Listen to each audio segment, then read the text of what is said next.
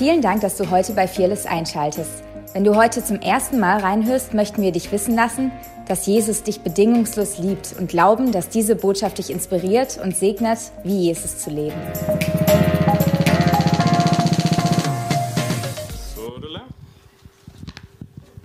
Ich habe hier ein bisschen was mitgebracht, meine neue Studienbibel, aus der ich heute was vorlesen werde. Deswegen brauche ich kurz ein bisschen Platz. Wir haben ja immer noch die Predigtreihe über Hoffnung. Normalerweise solltet ihr jetzt alle schon ein ganz hohes Level an Hoffnung haben. Ich habe nicht alle Predigten angehört, also falls ich mich irgendwie wiederholen sollte, seht es mir nach. Vielleicht ist es Gott einfach wichtig, manche Dinge mehrmals zu sagen hier. Ähm, ja, vor ein paar Wochen ging es mir so. Da lag ich abends auf dem Sofa und ich war selber mit ziemlicher Hoffnungslosigkeit konfrontiert in diesem Moment. Ähm, einfach aufgrund von Umständen, News, Neuigkeiten, was nicht so alles passiert und dass das Falsche gut geheißen wird und das, das Gute wird schlecht geheißen. Mir war natürlich irgendwie auch selber bewusst, dass ich da in der Sackgasse bin, weil Gott hat immer eine andere Perspektive und dann habe ich einfach gebetet. Und Jesus hat, mir, äh, hat mich an Römer 15 erinnert. Und aus Römer 15 will ich euch heute Morgen auch gleich mal ähm, was vorlesen. Also wenn ihr eure Bibeln dabei habt, dürft ihr Römer 15 aufschlagen.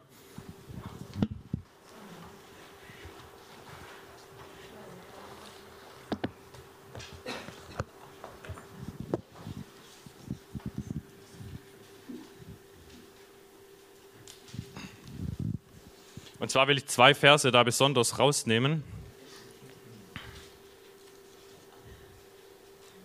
Vers 4.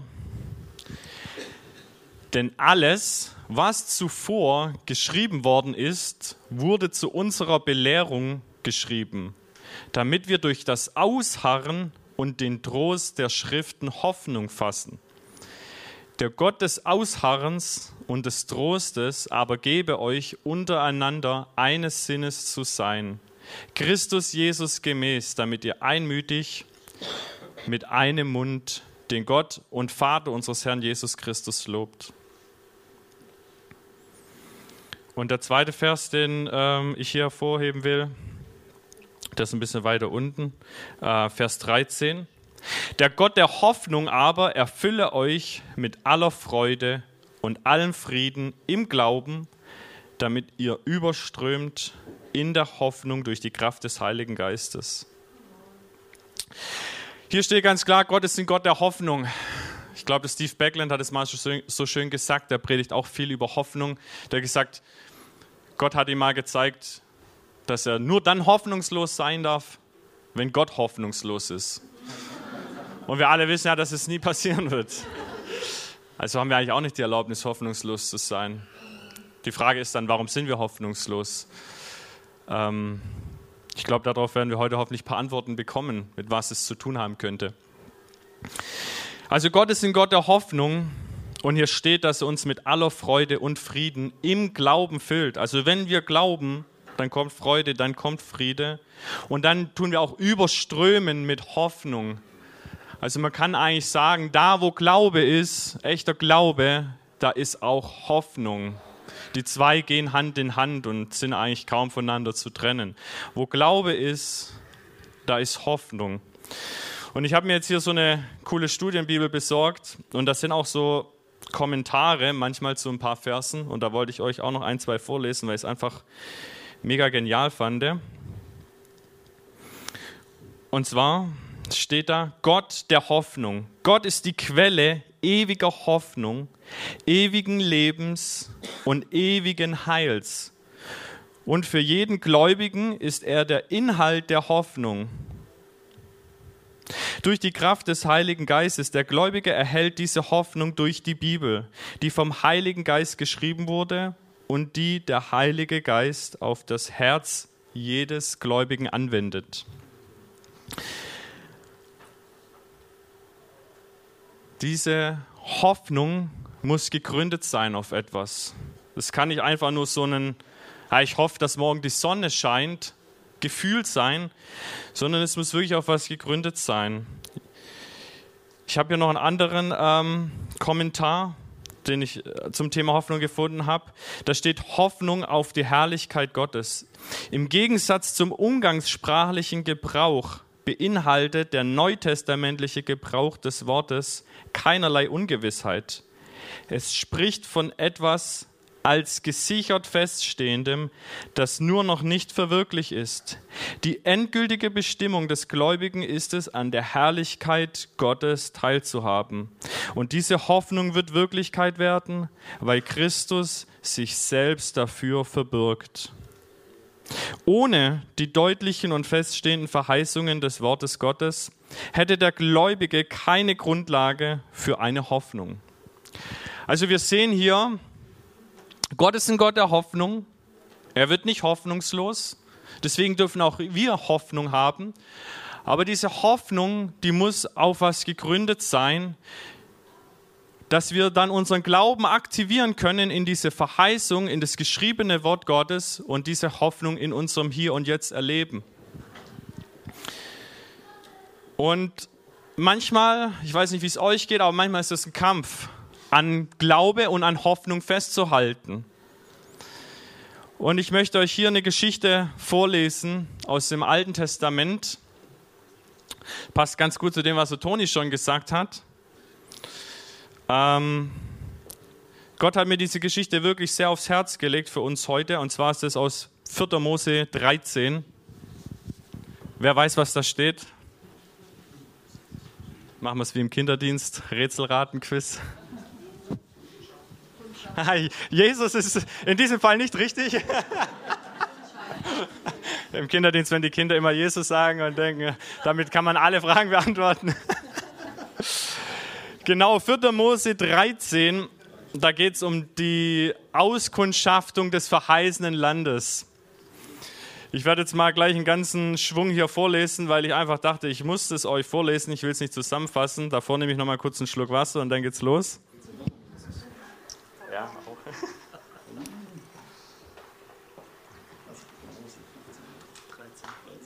13. Steve meinte gerade, es geht ja doch um Jesus. Der hat wohl schon im Hebräer gelesen. Ähm, das ist eine sehr wichtige Geschichte, weil die wird sogar im, im Neuen Testament auch noch mal zweimal aufgegriffen oder zumindest weiß ich es gerade von zweimal. Einmal im Hebräer 3 und im äh, 1. Korinther 10, wo eben steht, dass wir es nicht so machen sollen wie das Volk Israel hier in dieser Geschichte. Also dann spitzt mal die Ohren, würde jetzt meine kleine Tochter sagen.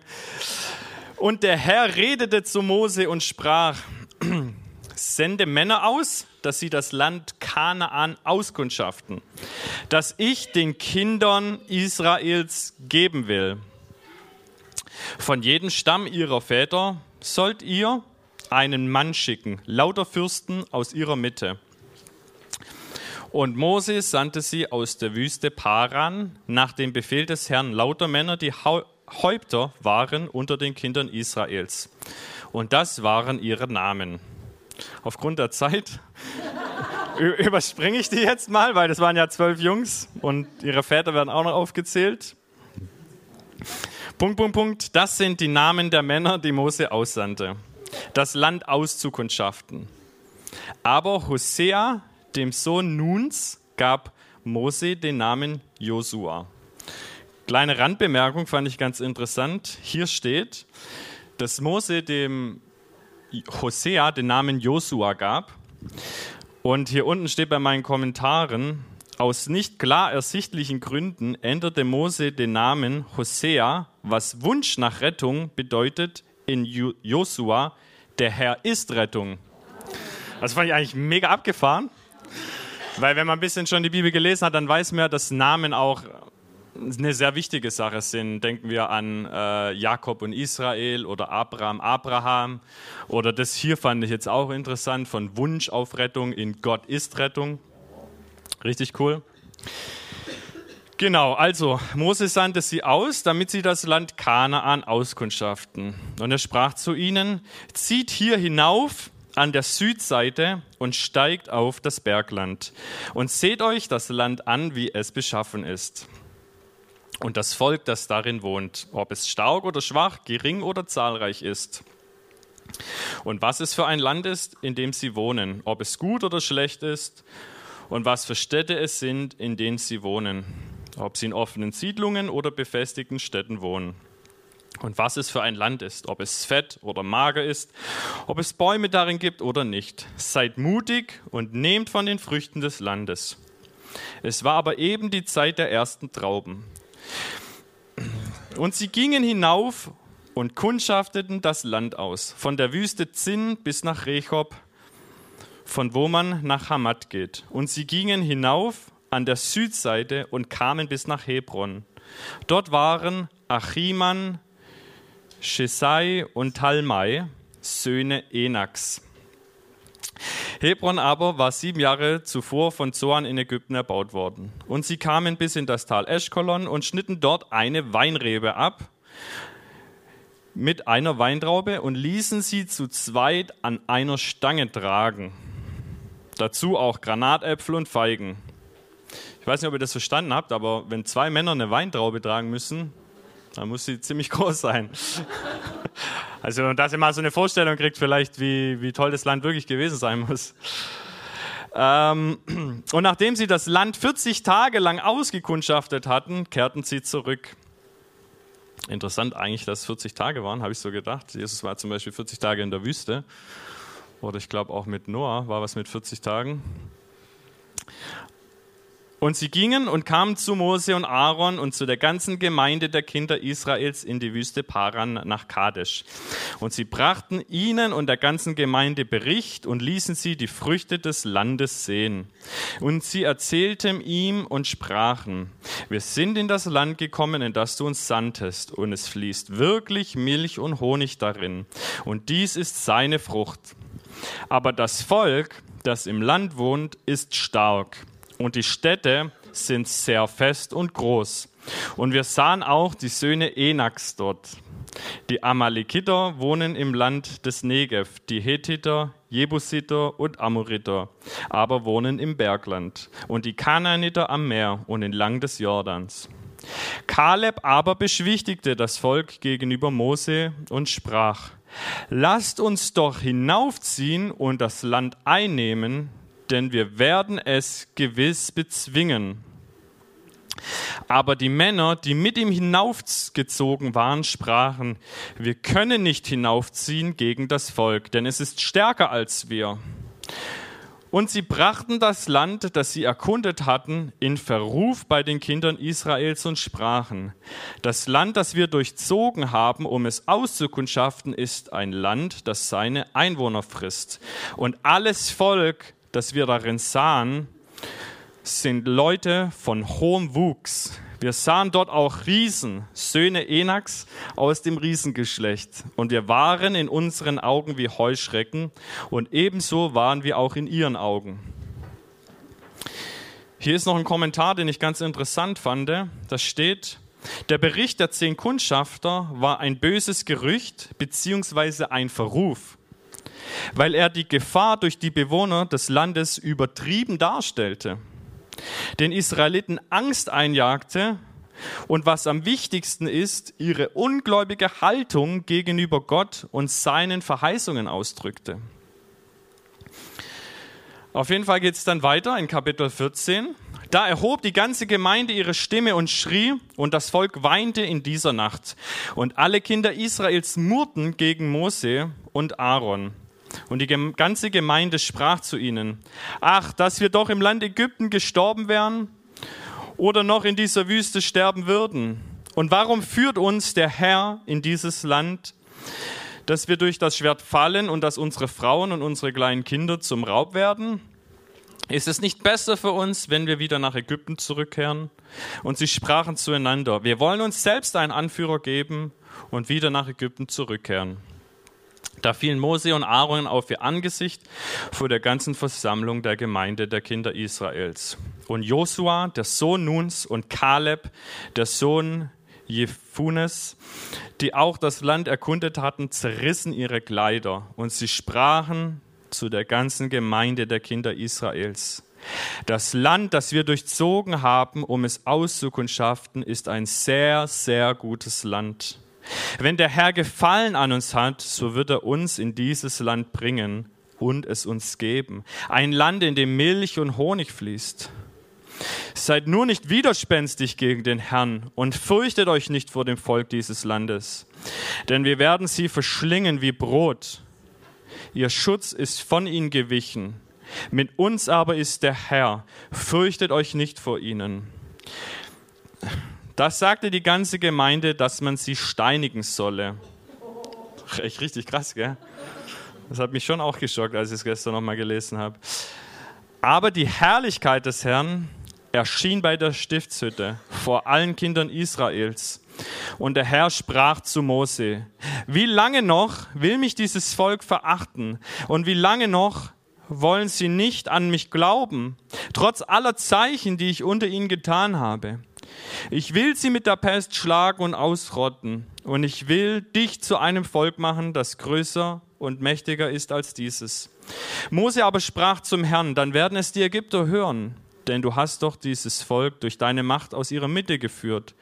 Und sie werden es auch den Einwohnern dieses Landes sagen, die es gehört haben, dass du, Herr, in der Mitte dieses Volkes bist und dass du, Herr, von Angesicht zu Angesicht gesehen wirst und eine Wolke über ihnen steht und du vor ihnen her bei Tag in der Wolkensäule und bei Nacht in der Feuersäule gehst.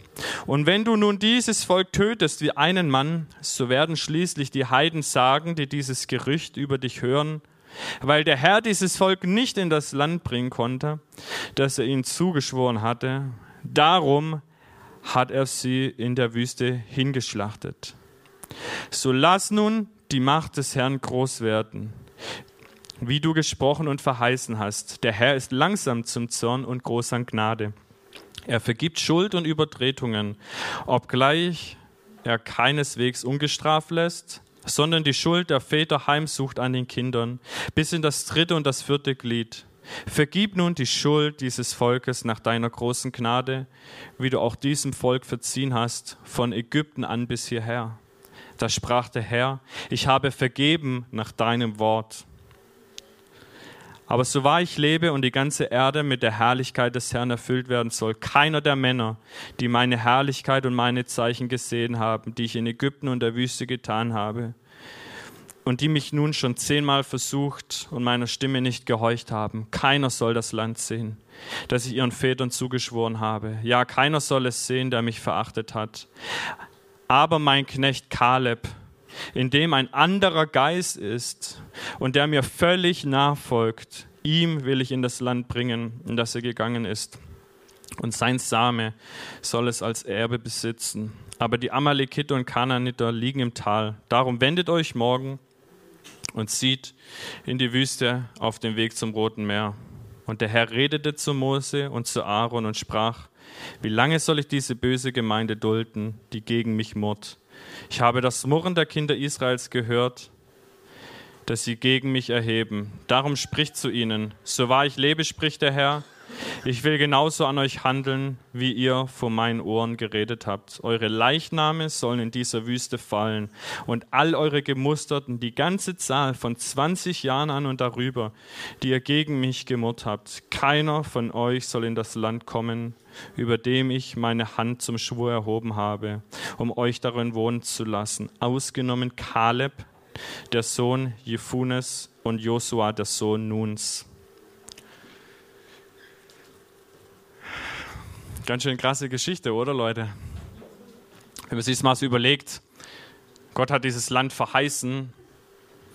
Und wenn ich es noch richtig im Kopf habe, war das sogar die Idee des Volkes Israels, eigentlich diese Kundschafter auszusenden. Und dann ist sowas bei rausgekommen. Ich habe ein paar Punkte aus dieser Geschichte rausgezogen, die ich euch heute bringen will weil ich wünsche mir, dass wir von diesen Punkten lernen und nicht die gleichen Fehler machen wie das Volk Israel. Zuallererst mal finde ich es wichtig zu verstehen, das stand auch ganz am Anfang, wo ich es vorgelesen habe, Gott hat ihnen das Land zugesichert. Er hat gesagt, sende die Botschafter aus in das Land, das ich euch geben will. Also es war eigentlich glasklar von Gottes Seite. Und so ist oft auch in unserem Leben, es liegt eigentlich nie an Gott, wenn Dinge vielleicht nicht so kommen, wie wir es gern hätten oder Verheißungen noch nicht erfüllt sind. Weil Jesus ist das Ja und das Amen. Und ich glaube, je früh, wie, früher wir das begreifen und anfangen zu glauben, dass es nicht an ihm liegt, desto besser ist es, um die eigentlichen Gründe, die manchmal uns trennen, von den Verheißungen zu überwinden. Was ich auch noch ganz interessant fand, diese Kundschafter, die ausgesandt worden sind, das waren keine Nobodies. Ich weiß nicht, ob ihr es gehört habt, aber das waren eigentlich Leiter im Volk, das waren Fürsten oder Männer, die wahrscheinlich schon bewährt waren und eine Leitungsfunktion hatten. Und trotzdem haben zehn aus zwölf so einen so Mist gemacht, sage ich jetzt mal. Und ich habe auch manchmal so gedacht, wie schnell vertrauen wir Menschen aufgrund von dem Titel? Ah ja, der Professor muss es ja wissen, so ich jetzt mal. Die Werbung macht sich sowas sogar zu nutzen und stellt da irgendjemanden mit einem weißen Kittel hin, der irgendein Produkt empfiehlt, dass wir denken, es ist ja wissenschaftlich. Wir müssen da echt aufpassen dass wir nicht einfach nur aufgrund von einem Titel einer Information glauben. Also einen Titel, die eine Person innehat, weil nur weil die Person einen Titel hat, heißt nicht, dass das, was die Person erzählt, auch stimmt. Versteht ihr, was ich sagen will? Ist, glaube ich, einleuchtend. da gab es, glaube ich, wirklich mal eine Werbung früher von Elmex oder irgendeiner Zahnpasta-Hersteller, wo so ein Mann im, in der weißen Kluft so, so einen Arztkittel anhatte und die das so richtig aufgegriffen haben, dieses wissenschaftliche, seriöse. Aber das ist schon, also jetzt ist es ja normal, damals war das noch so ein bisschen gefühlt eher neu. Ja, und dann habe ich mich gefragt, wie kann es sein, zwölf Leute, zwölf Männer gehen durch das Land, sehen eigentlich das Gleiche, würde ich mal davon ausgehen, dass sie so ziemlich das Gleiche gesehen haben, aber zehn von denen haben total andere Rückschlüsse gezogen von dem, was sie gesehen haben, als die zwei, Josua und Kaleb. Wie kann das sein? Wenn zwei Leute zum Beispiel was sehen und der eine denkt das dabei und der andere trinkt das dabei und zieht einen anderen Rückschluss. Und ich glaube, das ist eine ganz wichtige Perspektiv, äh, Perspektivfrage. Was haben wir für eine Perspektive auf die Geschehnisse, die in unserem Leben passieren oder in der Welt passieren und was für Rückschlüsse ziehen wir daraus? Weil das ist ganz entscheidend. Ganz banales Beispiel, man sagt es ja manchmal im Coaching, wobei ich jetzt das überhaupt nicht betonen will, aber siehst du eine Challenge oder siehst du eine Überforderung?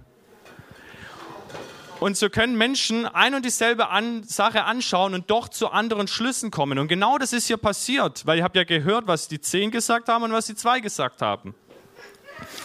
Die Frage ist, was war der Unterschied? Und das verrät uns auch die Bibel, weil da steht, dass sie gesagt haben, wir waren in unseren Augen wie Heuschrecken und ebenso waren wir auch in ihren Augen. By the way, die Riesen ja, die waren wohl echt. Ich habe sogar in meiner Predigt auch gehört, dass der denkt, das waren auch äh, Kannibalen. Also, dass es wohl gar keine so, dass diese Metapher sogar noch wörtlicher zu verstehen ist mit den Heuschrecken. Also, dass es wohl wahrscheinlich Riesen waren, die extrem groß waren und auch noch Menschen gegessen haben. Also, die Gefahr war, war schon da. Ähm, aber die haben gesagt, wir waren in unseren Augen wie Heuschrecken und so waren wir auch in ihr, ihren. Jetzt frage ich dich heute, was siehst du, wenn du in den Spiegel schaust? Siehst du eine Heuschrecke? Oder was nimmst du wahr? Siehst du, dass du mehr als ein Überwinder bist in Christus Jesus? Dass du gesalbt bist? Dass du berufen bist und dass du ausgestattet bist mit dem Heiligen Geist, um die Werke des Teufels zu zerstören? Siehst du das? Sind wir davon überzeugt von dem, was Gottes Wort über uns sagt? Weil das versetzt uns in eine total andere Lage, äh, Dinge anders wahrzunehmen und anders zu reagieren. Weil im Kontrast können wir sehen, dass Kaleb, über Kaleb hieß es, dass sie gesagt haben, wir werden die Feinde verschlingen wie Brot. Sie haben den Spieß genau umgedreht. Die haben nicht gesagt, die, die fressen uns, sondern wir fressen die. Und die hatten einfach diese andere Wahrnehmung über sich selber und vor allem auch über den Gott, der mit ihnen war. Ich finde es auch interessant, dass es heißt, dass in Kaleb ein anderer Geist wohnte und dass Kaleb völlig ihm nachfolgte. Das ist so ein ganz kleines Wort, aber das ist mir sehr aufgefallen, weil die Frage ist ja auch am Ende des Tages, machen wir es wie Kaleb und folgen wir Gott völlig nach? Oder 75 Prozent? Weil auch das macht einen Riesenunterschied. Wir haben es heute Morgen hier gehört. Gott will alles, unser ganzes Herz, unsere ganze Nachfolge. Er will, dass wir ihm völlig nachfolgen. Und das macht einen Riesenunterschied.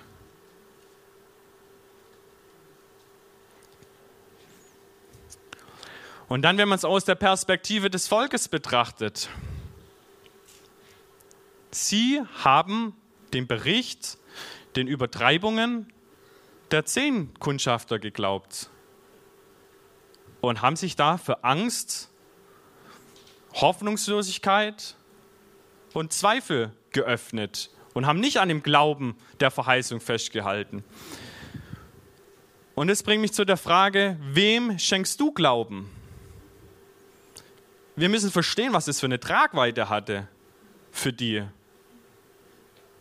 Die Konsequenz, dass wir begreifen, wie wichtig das ist, wem wir Glauben schenken. Wessen Bericht glaubst du? Glauben wir einfach der Mehrheit? Weil wir denken, oh ja, das sind ja zehn, die können sich nicht täuschen. Zehn gegen zwei. Ich glaube, ich gehe lieber mit der Mehrheit. Die Geschichte ist voll von Beispielen, wo ganze Nationen zum Großteil irgendwelchen Leuten geglaubt haben und dachten, das ist halt äh, ein guter Mann. Und dann zehn Jahre danach war das Land zerbombt und man hat gesehen, dass es kein guter Mann war. Also der Mehrheit Glauben zu schenken, ist sehr gefährlich, wenn man es nur daran festmacht.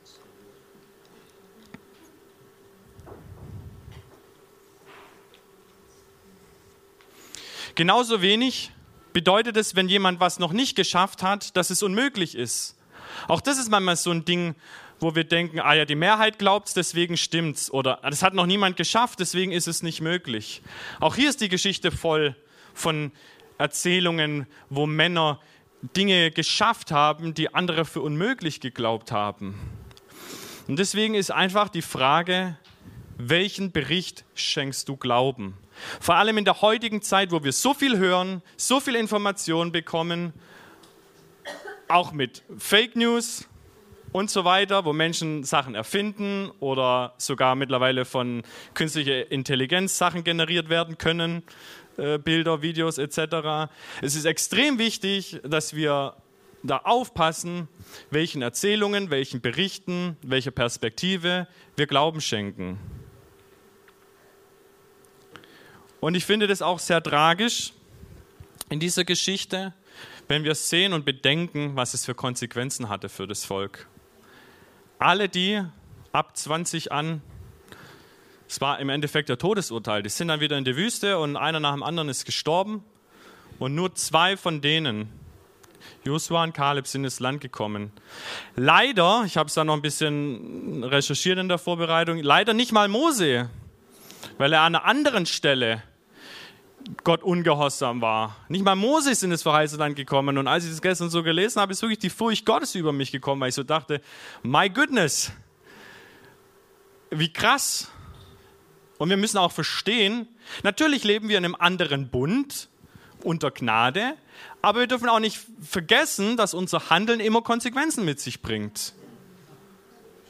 Und deswegen brauchen wir auch die Furcht des Herrn.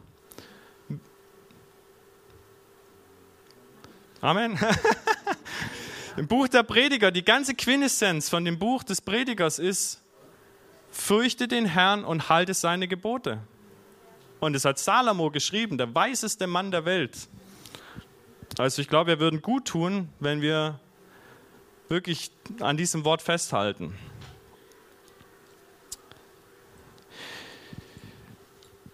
Wir sehen oder hören etwas Darauf ziehen wir eigentlich Rückschlüsse.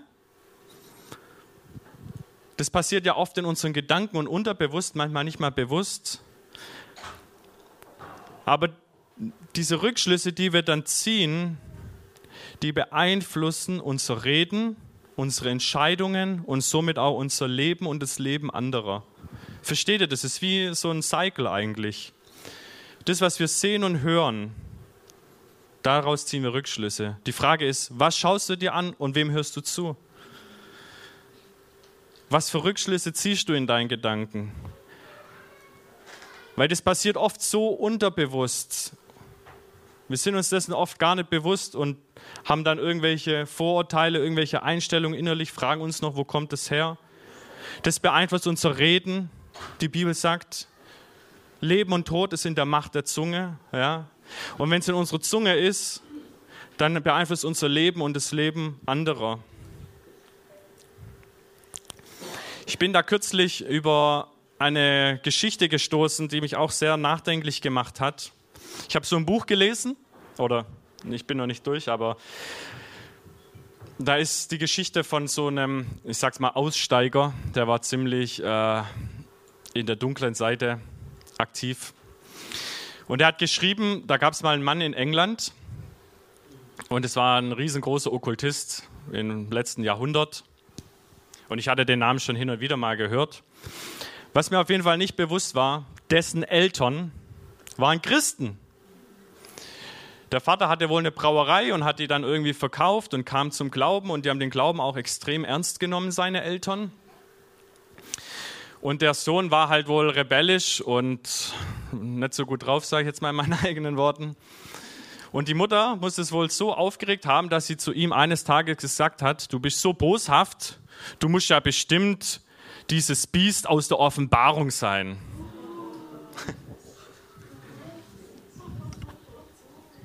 Das Schlimme ist, dass dieser Mann sich down the road wirklich dann mal als dessen auch bezeichnet hat und dass der extrem viel Negatives bewirkt hat in diesem, sagen wir mal, dunklen Bereich, Bücher geschrieben hat und wiederum auch andere Leute inspiriert hat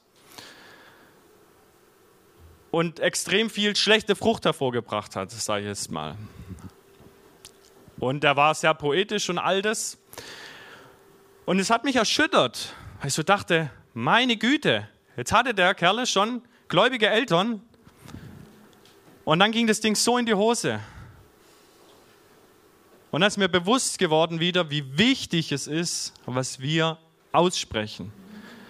Was wäre denn passiert, wenn die Mutter anders reagiert hätte? Was wäre passiert, wenn der Mann Bücher für Jesus geschrieben hätte? Schriften, die die Generation nach ihm inspiriert hätte, Jesus nachzufolgen und mehr im Übernatürlichen mit Jesus unterwegs zu sein, statt auf, auf, mit einer anderen Quelle, wenn ihr wisst, was ich meine. Das hat mich echt erschüttert. Und jetzt ist natürlich die Frage, ganz praktisch, wie können wir mehr diese Perspektive haben, wie ein Josua und ein Kaleb das hatten.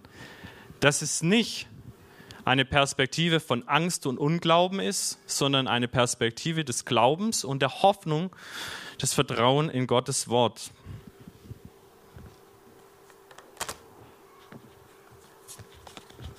Und wir hatten ja ganz am Anfang diesen Vers, denn alles, was zuvor geschrieben worden ist, ist zu unserer Belehrung zuvor geschrieben, damit wir durch das Ausharren und den Trost der Schriften Hoffnung fassen. Durch das Ausharren und der Trost der Schriften Hoffnung fassen. Also über die Thematik, wie wir, mehr, wie wir den Mindset bekommen könnten wie Kaleb und Josua, da könnte man wahrscheinlich tagelang drüber predigen, weil da gibt es viele Dinge, die uns im Glauben stärken und auferbauen. Aber ich will mich heute noch auf eine Sache hier fokussieren und das ist dieser, diese Aussage, dass wir ausharren und ermutigt werden durch die Schrift. Und ich habe mir hier so ein paar Kärtchen bestellt. Ich werde euch einfach mal ein paar vorlesen. Weil wir wissen, dass das Wort Gottes stark ist und Kraft hat. Und der Glaube kommt aus dem Hören. Stimmt's? Also wenn wir nicht glauben, also Glaube kommt aus dem Hören. Was ist, wenn wir nicht hören? Wenig Glaube, oder? Ganz simpel. Und jetzt denk vielleicht mal geschwind an eine Herausforderung, der du gegenüberstehst, egal was es ist, wenn es da was gibt. Und ich hau jetzt mal ein paar von den Dingern raus. Und dann könnt ihr mir vielleicht Feedback geben, wenn ihr wieder an die Sache denkt, nachdem ihr das gehört habt, wie es euch geht. Weil ich finde, es ist schwierig, hoffnungslos zu sein und kein Glauben zu haben, wenn man sich mit sowas füllt. Das sind ein paar richtig gute dabei. Passt mal auf. Denn ich bin der Herr, dein Gott, der deine rechte Hand fasst und zu dir spricht, fürchte dich nicht, ich helfe dir. Halleluja. Fröhlich lass sein in dir, die deinen Namen lieben, denn du, Herr, deckst sie mit Gnade wie mit einem Schilde. Ich aber, Herr, hoffe auf dich und spreche, du bist mein Gott. Aber der Herr ist mein Schutz, mein Gott ist der Hort meiner Zuversicht. Auch bis in euer Alter bin ich dasselbe und ich will euch tragen, bis ihr grau werdet. Lass sie an meiner Gnade genügen, denn meine Kraft ist in den Schwachen mächtig. Seid fröhlich alle Zeit, betet ohne Unterlass, seid dankbar in allen Dingen. Erkenne doch, dass der Herr seine Heiligen wunderbar führt, der Herr hört, wenn ich ihn anrufe.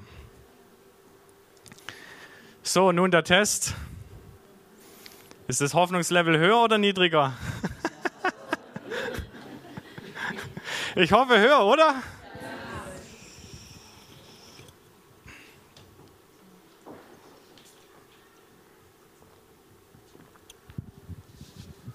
Und genau das ist die Frage am Ende des Tages. Was ziehen wir uns rein? Ja, was hören wir uns an? Was schauen wir an? Mit was füllen wir unsere Gedanken? Was für Rückschlüsse ziehen wir? Weil das macht den Unterschied. Ich möchte noch eine Sache machen, weil ich glaube, Gott möchte äh, heute einfach auch neue Perspektiven Menschen schenken. Als ich da in meiner eigenen Hoffnungslosigkeit so drin war, habe ich so gedacht, Herr, ich brauche eine andere Perspektive.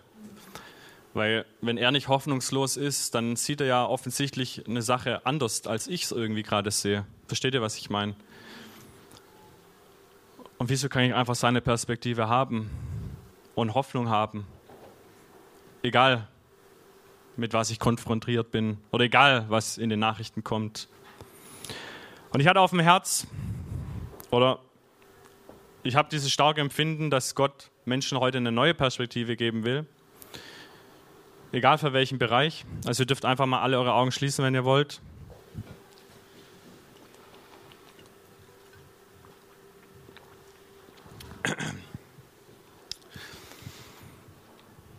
Gibt es hier Menschen, die vielleicht gerade sich irgendeinem Riese gegenüber fühlen oder das Gefühl haben, da ist dieser Bericht, da ist dieses Statement von irgendjemandem und das entmutigt mich, das raubt mir den Glauben, das raubt mir die Hoffnung und das scheint gerade größer zu sein wie mein Glaube.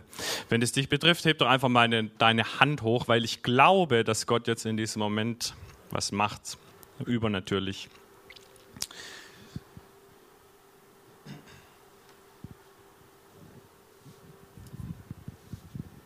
Mega.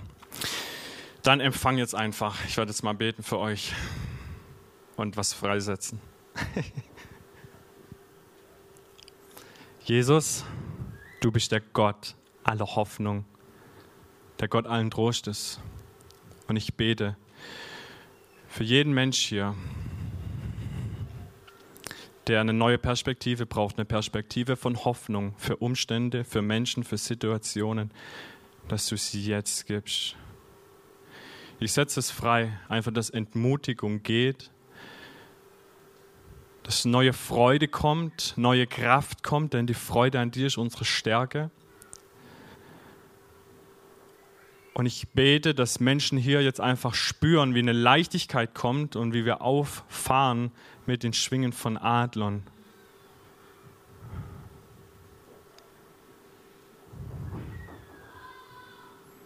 Danke, Jesus, für neuen, neuen Blick. Auch die Fähigkeit, in Gedanken andere Rückschlüsse zu ziehen über die Dinge, die man sieht oder hört.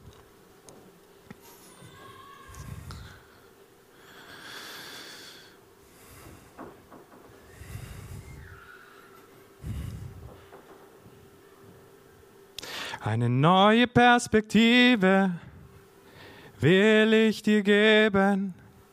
Nimm sie, sie ist dein. Ich gebe dir die Fähigkeit, Dinge zu sehen, wie ich sie sehe.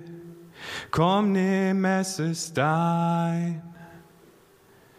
Eine neue Perspektive will ich dir geben eine neue Sichtweise. Nimm sie, sie ist dein. Ich hab dafür bezahlt. Alles ist möglich. Ich liebe dich und bin für dich da.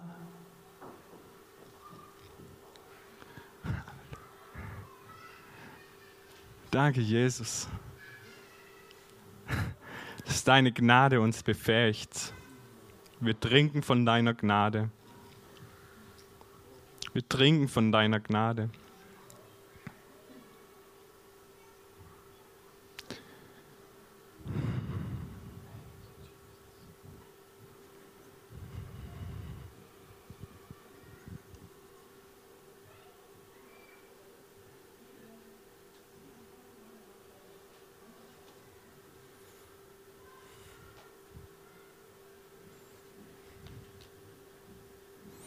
Auch bis in euer Alter bin ich dasselbe und ich will euch tragen, bis ihr grau werdet.